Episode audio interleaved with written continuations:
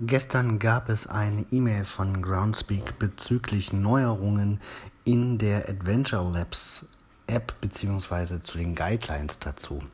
Und eine sehr wichtige Guideline ist folgende. Ab sofort dürfen Adventure Labs keine physischen Stationen mehr enthalten. Und das finde ich richtig blöd.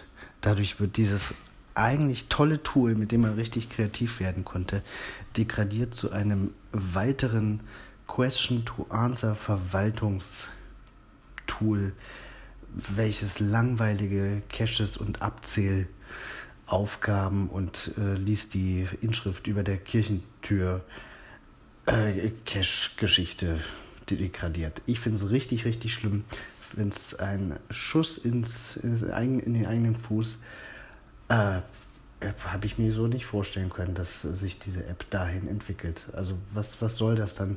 Wer braucht das dann? Wer, was soll man damit machen? Wo ist der Effekt und, und was sind die, ja, also was sollen denn Leute noch bewerten? Ja, letztendlich, wenn nichts Physisches mehr äh, getan werden darf da, dann sind keine Puzzle mehr erlaubt, keine technischen Spielereien.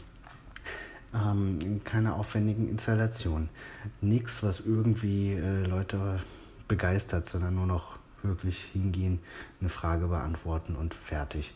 Ich finde es blöd. Ähm, werde mal gucken, ob man das im Forum von Groundspeak irgendwo platzieren kann.